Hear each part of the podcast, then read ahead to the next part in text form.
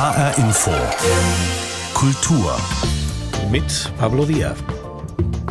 Ich hatte eine Freundin, die hieß Antoinette, die duftete nach Zimt und Koriander, war sehr aufgeklärt, ist die Tochter der besten Schneiderin im Viertel, im christlichen Viertel und die hat mich in die Liebe eingeführt. Die war vier Jahre älter, aber Frauen äh, sind dann zehn Jahre im Geist viel weiter vor als die Männer in demselben Alter. Die war sehr, sehr aufgeklärt. Und wie diese Geschichte dann weitergeht, erzählt Rafik Shami gleich im Gespräch. Keiner kann so zauberhaft Geschichten erzählen wie der 1946 in Damaskus geborene Autor. Er zählt zu den bedeutendsten Autoren in deutscher Sprache. Der mit zahlreichen Preisen ausgezeichnete Rafik Shami präsentiert in seinem neuesten Buch mit dem Titel Mein Sternzeichen ist der Regenbogen eine ganze Palette moderner Märchen. Über Geburtstage, Eifersucht, Trauer oder auch über die Sehnsüchte der Menschen. Ein Beweis für seine Erzählkunst. Sowohl in seinen Romanen als auch in diesem Buch mit Kurzgeschichten, sogenannten Short Stories, kommt das zum Tragen. Ich habe Rafik Shami vor einigen Tagen getroffen und habe ihn gefragt, welchen Vorteil bieten Kurzgeschichten für Sie als Autor? Also ich, ich wundere mich darüber, dass die Short Stories in Deutschland keinen Boden gefunden haben. Sie haben große Vorteile. Zwischen zwei Stationen im Zug, zwischen zwei Reisen, eine Pause irgendwo, kann man eine Kurzgeschichte lesen, aber keinen Roman äh, in Fortsetzung lesen.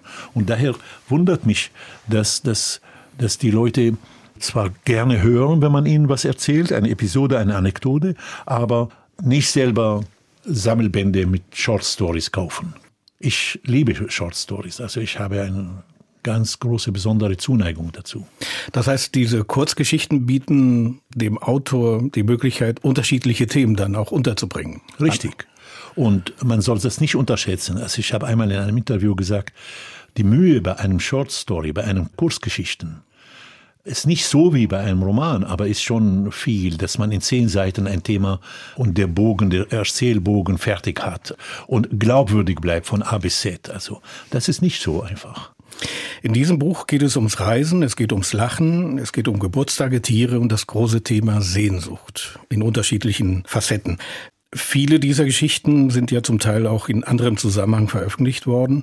Dennoch, sagen wir mal, haben Sie sich es nicht nehmen lassen, eine abschließende persönliche Betrachtung am Schluss zu machen oder einfließen zu lassen, ebenfalls in Form einer Geschichte. Warum war es für Sie wichtig, das, was davor in den Kurzgeschichten erzählt wurde, nochmal aus einer persönlichen Sicht nochmal zusammenzufassen? Ich fand das als Gelegenheit für mich wo die Kollegen beschäftigt sind mit ihrer Geschichten, ich auch. Und ich musste nicht viel als Herausgeber arbeiten. Die Kolleginnen und Kollegen waren Profis, die lieferten fertig, druckfertige Texte. Und da habe ich gesagt, das ist eine Gelegenheit für dich jetzt theoretisch, soziologisch, psychologisch, historisch mit dem Thema, was du da bearbeitest, ähm, auseinanderzusetzen. Und so habe ich da mich eingelesen. Das war ein Reichtum für mich, ein Sachen, die ich noch nie erfahren habe, was ein Traum ist, was ein Geburtstag ist. Und dessen Zusammenhang mit dem Tod. Also das hat die Menschheit schon beschäftigt. Und so entstanden Essays, sie sind etwas länger. Ich habe hier in der Sammlung nur kurze Fassung, auf meinem Homepage die volle Fassung. Mhm. Und es war für mich eine große, große äh, Hilfe eigentlich, äh, ein wenig mehr über das Thema zu erfahren. Nicht nur das Erzählerische, sondern der Hintergrund auch. Sie schreiben ja auch in diesem Buch, Geburtstage werden eigentlich nicht mehr gefeiert oder wurden nicht gefeiert. Wurden, wurden jetzt wieder Nachahmung Happy Birthday. Warum ist das so schwierig, einen arabischen Menschen oder einen Menschen aus der arabischen Region nach seinem Geburtstag zu fragen? Ich habe mich da mit dem Thema beschäftigt und habe eine Geschichte, die ist die Titelgeschichte, geschrieben. Mein Sternzeichen ist der Regenbogen. An die arabischen Menschen denken philosophisch, wenn man so will, wenn man weiß, äh, wann man geboren ist, wird man nur älter. Weiß man das nicht, so kann das je nach Stimmung älter und jünger werden. Und äh, bei mir war das so, ich wusste nicht, wann ich geboren wurde. Also ich wusste ungefähr 46 war das, als die Franzosen abzogen. Aber ich hatte eine Freundin, die hieß Antoinette, die duftete nach Zimt und Koriander, war sehr aufgeklärt, ist die Tochter der besten Schneiderin im Viertel, im christlichen Viertel. Und die hat mich in die Liebe eingeführt. Die war vier Jahre älter, aber Frauen äh, sind dann zehn Jahre im Geist viel weiter vor als die Männer in demselben Alter. Die war sehr, sehr aufgeklärt. Und die hat mich gefragt, weil sie sich auskannte. Bei ihrer Mutter lagen die Zeitschriften mit dieser Seite, mit den Sternzeichen und so. Und für die Frauen, damit sie äh, die Wartezeit überwinden. Die war eine berühmte Schneiderin und deshalb äh, brauchten die Kundinnen manchmal viel Zeit. Und die Antoinette fragte, wann bist du geboren? Du siehst nach einem Krebs aus, aber das kann nicht stimmen bei dir. Irgendwie bist du eitel und stur wie, wie der Widder und ähm, eitel wie ein Löwe und so weiter. Er hat mir Sachen erzählt. Ich habe gesagt, was ist das denn? Er sagte, Krebs. Äh, habe ich gesagt, Krebs? Ich hasse Krebs, äh, weil äh, auf Arabisch auch äh, sowohl das Tier als auch diese äh, Krankheit ähm, bezeichnet wird, genauso wie auf Deutsch. Und dann sagte er, dann schau mal doch in eurem Familienbuch. Damals waren wir 14, wir hatten noch keinen Ausweis. Ich bin nach Hause gerannt, habe ich das Familienbuch angeschaut, das war 23.06. Da habe ich gesagt, 23.06. Ich habe gehofft, Sternzeichen Schwalbe oder Fisch oder sowas. Der sagt, nein, Schwalbe gibt's nicht, das ist Krebs, der erste Tag des Krebses. Aber irgendwas stimmt nicht. Da bin ich zu meiner Mutter gegangen und da habe ich gesagt, wann bin ich geboren? Da sagt sie, Mitte März. Da stand der Aprikosenbaum voll in Blüte.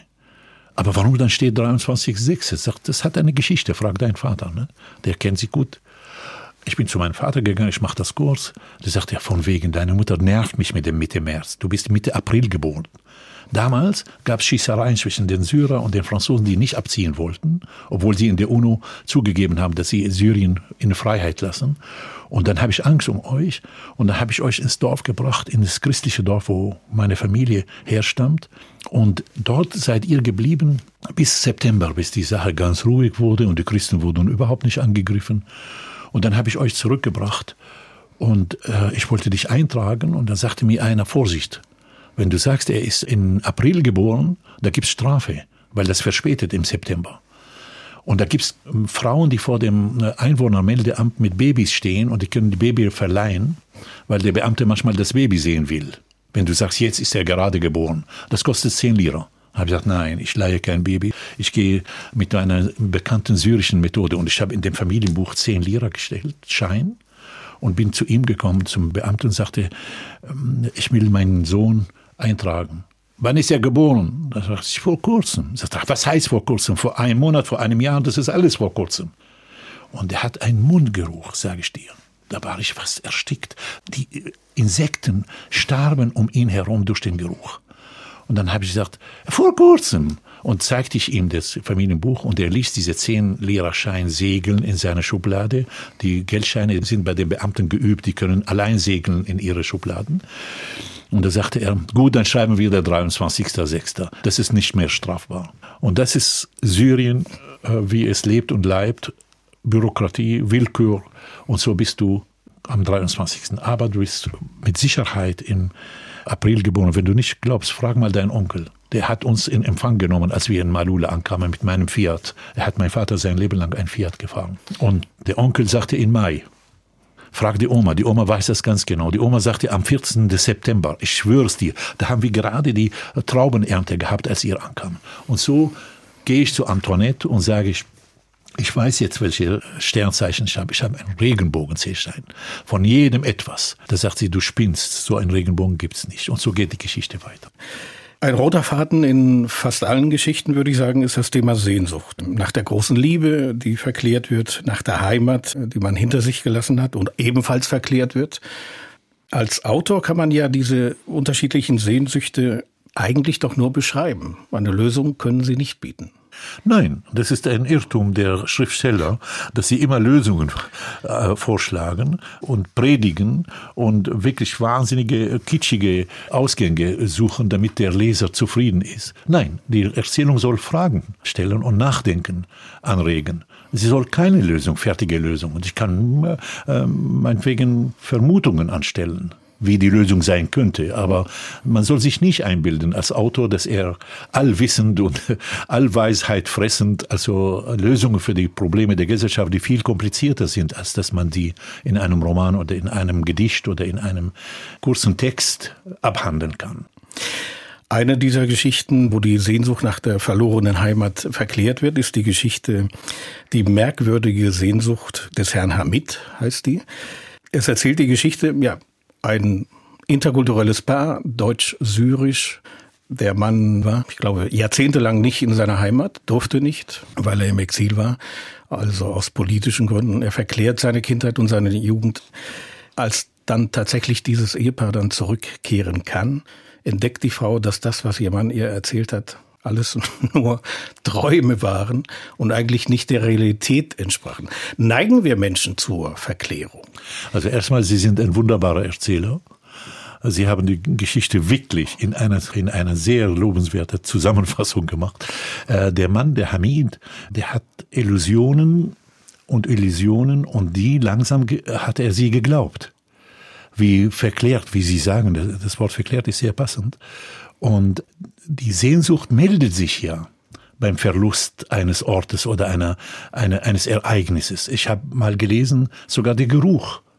Ein bestimmter Geruch, meinetwegen äh, Gewürz oder, oder Frucht, erinnert einen Lateinamerikaner, erinnert einen Afrikaner, einen Asiate, einen Syrer, einen Libanese an eine Heimat, weil er dort das als Kind genossen hat, diesen Geruch, diesen Geschmack.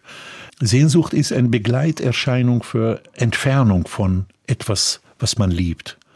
Sehnsucht kann nach, zu Menschen, kann zu Orten, kann zu Zeiten sogar. Man sehnt sich nach einer Zeit und man fängt an zu verklären. Also da wird alles golden. Die Gasse, meine Gasse, die bescheuert ist, wird sofort so malerisch und wir wurden in Frieden gelassen. Nein, das wurden wir nicht.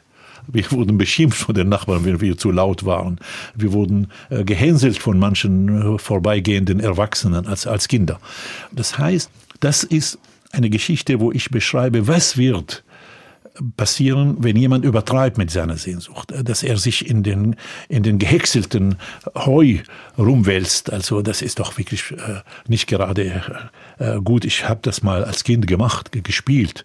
Da kriegt man Kratzer im Hals den ganzen Abend. Also das, äh, und das erfährt die Frau und äh, dann macht sie sich auf den Weg nach Deutschland ohne ihn. Mit 65 verkaufte Hamid seine Praxis. Seine hohe Privatrente und ein beträchtliches Vermögen bescherten ihm ein sorgloses Leben. Seiner Familie in Syrien gegenüber zeigt er sich auch jetzt noch großzügig. Er überwies eine Menge Geld, damit sein Elternhaus renoviert werden konnte. Auch wenn die Eltern inzwischen gestorben seien, sagte er, solle das Dorf wissen, dass er Hamid dem Ort seiner Kindheit treu verbunden bleibe. Der Bruder verlangte immer wieder Geld für fällige Reparaturen, Hamid zahlte, wenn auch manchmal zähneknirschend. Er war sehr stolz, dass er im Dorf, so jedenfalls erzählte es ihm der Bruder, als Vorbild für Treue und Patriotismus galt. Aber eine Wunde in seiner Seele nässte immer. Hamid durfte seine Heimat nicht mehr betreten, schon seit über 40 Jahren. Nicht einmal zur Beerdigung seiner Eltern konnte er einreisen. Ob es nun daran lag oder an der Langeweile, die ihn im Ruhestand plagte, oder am Alter, wie Mathilde irgendwo gelesen hatte, auf jeden Fall begann Hamid immer mehr von seiner Kindheit zu erzählen, ob mit Anlass oder ohne. Bald begnügte er sich nicht mehr mit dem bloßen Erzählen, sondern schwärmte geradezu von seiner Kindheit und deren Genüssen, und Mathilde merkte, wie er sich langsam aus der deutschen Gesellschaft zurückzog und das aktuelle Leben immer weniger genoss. Er hielt sich an seiner Erinnerung fest wie ein Blinder an seinem Stock. Irgendwann konnte sie keinen Film, keine Komödie mehr mit ihm anschauen, denn stets kannte er bessere arabische Filme oder Schauspieler und er musste ihr noch während der Film lief die Witze aus einem seiner gelobten syrischen Filme erzählen, die sie nicht komisch finden konnte. Die Übersetzung, die Hamid lieferte, war jedenfalls nicht zum Lachen. Er legte ein Archiv von DVDs mit arabischen Filmen an, die er spät nachts allein anschaute. Nur hin und wieder nahm sich Mathilde, die noch unterrichtete, die Zeit, gemeinsam mit ihm einen Film mit Untertiteln zu sehen, und meistens fand sie ihn unerträglich kitschig. Es verging kein Tag, an dem Hamid nicht von seinem syrischen Dorf schwärmte. Mathilde hatte keinerlei Beziehung dazu. Von dem Leben in einem syrischen Dorf hatte sie keine Ahnung. Ein Auszug aus der Geschichte Die merkwürdige Sehnsucht des Herrn Hamid. Erschienen in dem neuen Buch von Rafik Shami, Mein Sternzeichen ist der Regenbogen. Herr Shami, Sie arbeiten in vielen Ihrer Romane oder auch hier in diesem Buch mit dem Thema Sehnsucht nach der verlorenen Heimat. Beschreiben oft mit Bildern das Syrien oder das Damaskus, das Sie vor Jahrzehnten kannten.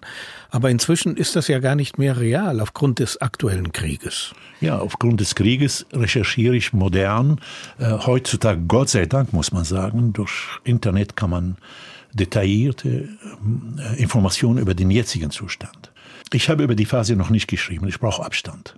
Ich bin der Meinung, dass Autoren und Autorinnen nicht über Revolutionen oder über Aufstände oder über Kriege schreiben, während das noch passiert. Weil die dann sehr parteiisch und verlieben sich dann in irgendwelche Helden der Geschichte. Und das ist ein großer Fehler.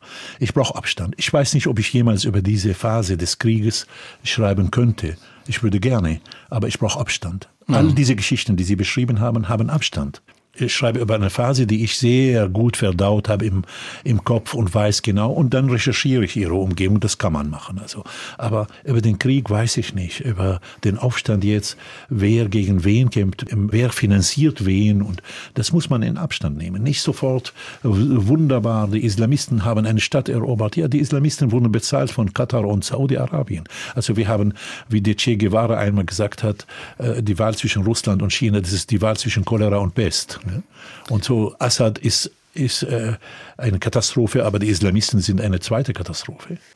Ich habe äh, diese Frage gestellt vor dem Hintergrund, dass natürlich das, was Sie beschreiben, die sozialen, die gesellschaftlichen Aspekte und Verhaltensweisen ja natürlich durch den Krieg völlig zerstört werden. Richtig. Das Verhältnis der Menschen Richtig. zueinander Richtig. wird sich ändern. Ja, und zwar äh, massiv. Ich sage Ihnen nur ein Beispiel. Ich habe das Land verlassen, als eine D-Mark eine syrische Lira glich. Heute ein Euro ist 5000 syrische Lira. Stellen Sie sich vor, die Gehälter haben sich nicht verändert. Was der arme Beamte, der jetzt in Rente ist, für Armut erlebt, das kannten wir nicht. Das kannte meine Helden nicht in der Zeit vor dem Krieg. Daher ist es vieles, vieles verändert. Auch Aggressionen zwischen der Nachbarschaft, der eine ist Anhänger von dem und der andere Anhänger. Vieles, auch Zerstörungen. Von heute auf morgen hast du kein Haus mehr, sagt mir ein Immigrant, ein Ingenieur. Er hat gerade die letzte Rate bezahlt für die Bank. Da kommt eine Rakete in Homs und trifft sein Haus. Wer das geschickt hat, wusste er nicht, aber er war pleite. Er stand vor den Ruinen, Gott sei Dank, seine Familie ist unberührt. Er hat Glück, dass er Deutsch kann, weil er in Deutschland studiert hat und deshalb fand er eine IT-Stelle in Deutschland. Also das hat er sich gerettet. Nur Holmes ist für ihn gestorben, nicht wahr? Aber macht Sie das nicht melancholisch? Ein Teil sehr, sehr traurig sogar, nicht nur melancholisch so in dem Sinne, sondern traurig. Manchmal kann ich die Bilder nicht mehr sehen. Die Bilder von weinenden Kindern auf einem Trümmerhaufen, das kann ich nicht mehr. Oder eine weinende Mutter, die drei Kinder verloren hat. Das ist nicht nur melancholisch, das ist tief traurig bei mir, dass wir gescheitert sind. Gescheitert, eine demokratische Entwicklung friedlich zu, äh, zu machen. Gescheitert in jeder Hinsicht wirklich. Und daher macht mich das sehr traurig. Also. Nochmal zurück zu Ihrem Buch. Mein Sternzeichen ist der Regenbogen. Erschienen im Hansa Verlag. Sie benutzen die Geschichten auch dazu, um aufmerksam zu machen auf die Menschen aus anderen Kulturen und Ländern, die hier leben. Eine Geschichte davon zum Beispiel, wie Herr Moritz die Welt bereiste.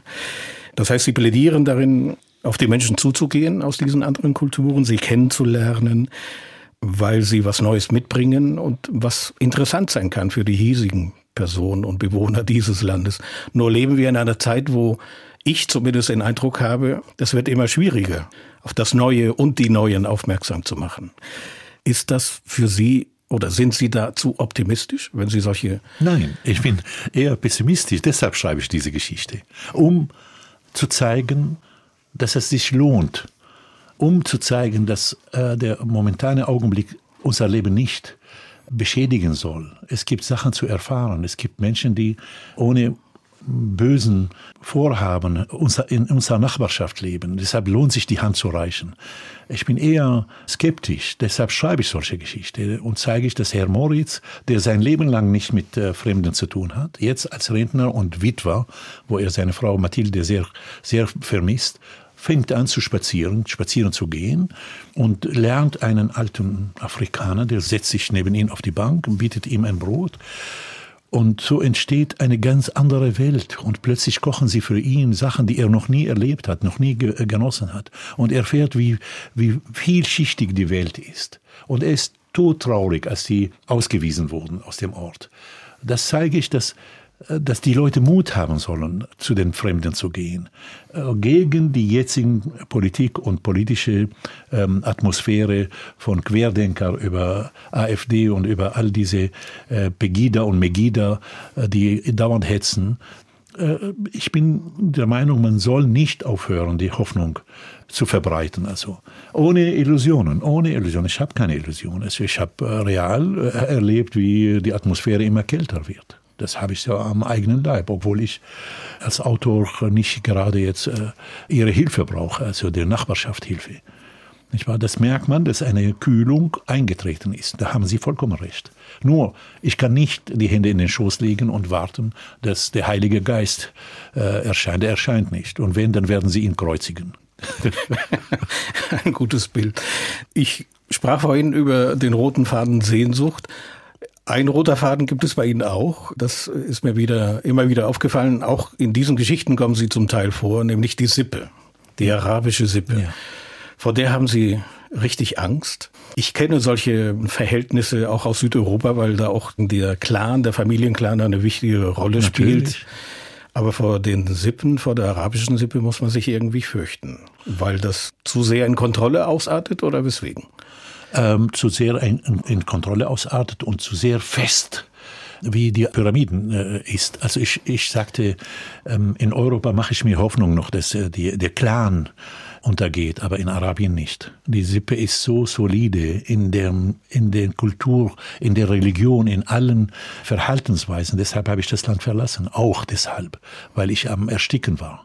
Der Vater bestimmt, was du machst und wenn du das nicht machst, bist du abtrünnig und wirst du bekämpft. Also äh, der Onkel kommt und sagt, wieso schreibst du diese Geschichte? Das ist eine Schande für uns Christen, was du da schreibst.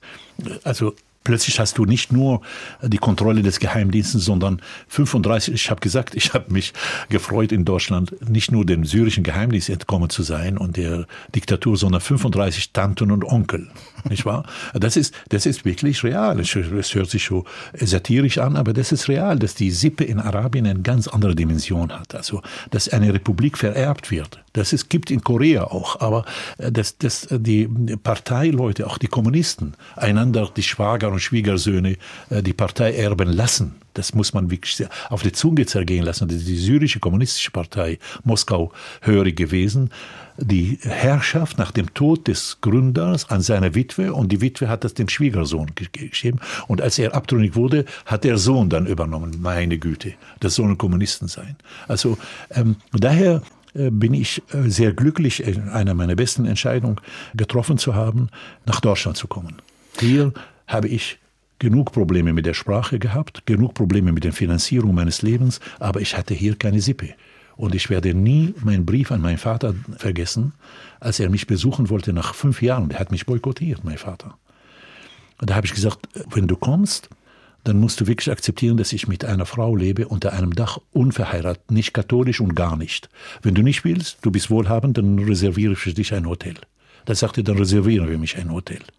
Und er ist im Hotel untergekommen und hat uns besucht und das hat ihm gefallen. Dann ist er zu uns nach paar Tagen gnädigerweise gekommen wir haben ihn bekocht und, und verwöhnt. Also wir haben hier äh, keine unmoralische Wohnung gehabt. Aber die Sippe bietet auch eine gewisse Sicherheit. Natürlich, die Geborgenheit. Geborgenheit, was die Europäer nicht kennen. Die Europäer sind Gazellen, die Araber sind Bienen. Die, sind, die halten zusammen und die helfen einander. Und das ist der, der, die Bezahlung historisch. Daher ist die Sippe sehr stark. Also in einer solchen Situation jetzt, ich weiß von vielen Freunden, auch von mir, ähm, dass sie Gelder in die Heimat schicken. Und das gibt es nicht in anderen Kulturen. Wenn einer nach Amerika auswandert, wandert er nach Amerika aus und vergisst Deutschland also, oder Belgien. Oder Aber hier weiß ich, wie Leute Geld sparen, um ihre Eltern in Aleppo oder ihre Eltern oder ihre Schwester in Homs zu finanzieren. Das weiß ich doch. Und das nach 30 Jahren Leben in Deutschland. Also das, das ist diese Geborgenheit, die Rückzahlung von der Sippe, damit die attraktiv bleibt. Und historisch ist sie attraktiv geblieben. Obwohl wir in, aus einer ihrer Geschichten lernen, es gibt keine Sicherheit. Da gibt Nein. es auch ein, eine Person, die Geld nach äh, Syrien schickt, um das Haus der Eltern Zu wieder bauen, aufzubauen. Und das wird dort ver vergeudet. Genau. Genau, genau, genau. Und das, es gibt noch tragischere äh, Beispiele, dass jemand hier sogar Schulden aufgenommen hat, um ein Auto zu kaufen, damit das unten verkauft wird und viel Geld bringt für die Familie. Und das, äh, das Auto ist verschwunden. Mhm. Nirgends. Ich lerne auch aus diesem Buch, mein Sternzeichen ist der Regenbogen, dass es Hunde- und Katzenmenschen gibt. Ja, ich bin ein Katzenmensch zum Beispiel, deshalb kann ich Hunde. Woran machen Sie das fest? Ähm, durch die Verhalten der Tiere äh, einem gegenüber. Wenn die Katzen einem an die Beine sich schmiegen und um ihn herumgehen, dann ist es ein Katzenmensch. Wenn die Hunde einen anknurren, dann ist er schon ein Katzenmensch. Aber wenn die Hunde so sich äh, an und äh, anbiedern und mit dem Schwanz wedeln, äh, dann ist er ein Hundemensch. Ich bin zweimal von Hund gebissen. Beide Male war ich selber schuld. Der Hund kann nichts dafür. Und deshalb habe ich festgestellt, ich bin schon ein Katzenmensch. Aber nicht, weil Sie die Verhaltensweise einer Katze haben. Nein, nein, nein, nein, nein, nein, so weit bin ich nicht. Okay. Mein Sternzeichen ist der Regenbogen, ist ein Buch, wie gesagt, mit Kurzgeschichten. Darf ich nach dem nächsten Projekt fragen? Wird das wieder Kurzgeschichtenbuch sein oder wird es ein Roman? Das wird ein Roman, aber ähm, da Sie sympathisch sind, kann ich Ihnen sagen, das wird ein ganz großer Roman. Ich werde das Thema nicht verraten, aber es ist ein Lobeshymne auf meine Lehrerin Sherazade. Mehr kann ich nicht sagen. Das ist meine Lehrerin. Und Erzählen, wann, um zu leben. Schweigen heißt sterben. Wann wird das erscheinen? Also ich arbeite seit Jahren daran. Äh, durch die Corona bin ich jetzt sehr fleißig zu Hause, da ich keine Tourneen mehr mache. Solange Frau Corona und Herr Covid die Plätze besetzen. Ich arbeite sehr intensiv. Es wird wahrscheinlich 23 erscheinen. Rafik Shami, Autor des Buches Mein Sternzeichen ist der Regenbogen, erschienen im Hansa Verlag. Ich danke Ihnen, dass Sie hier waren im Studio. Ich danke Ihnen für die wunderbar vorbereiteten Fragen. Soweit HR Infokultur. Das Gespräch mit Rafik Shami finden Sie als Podcast auf hrinforadio.de oder in der ARD Audiothek. Mein Name ist Pablo Diaz.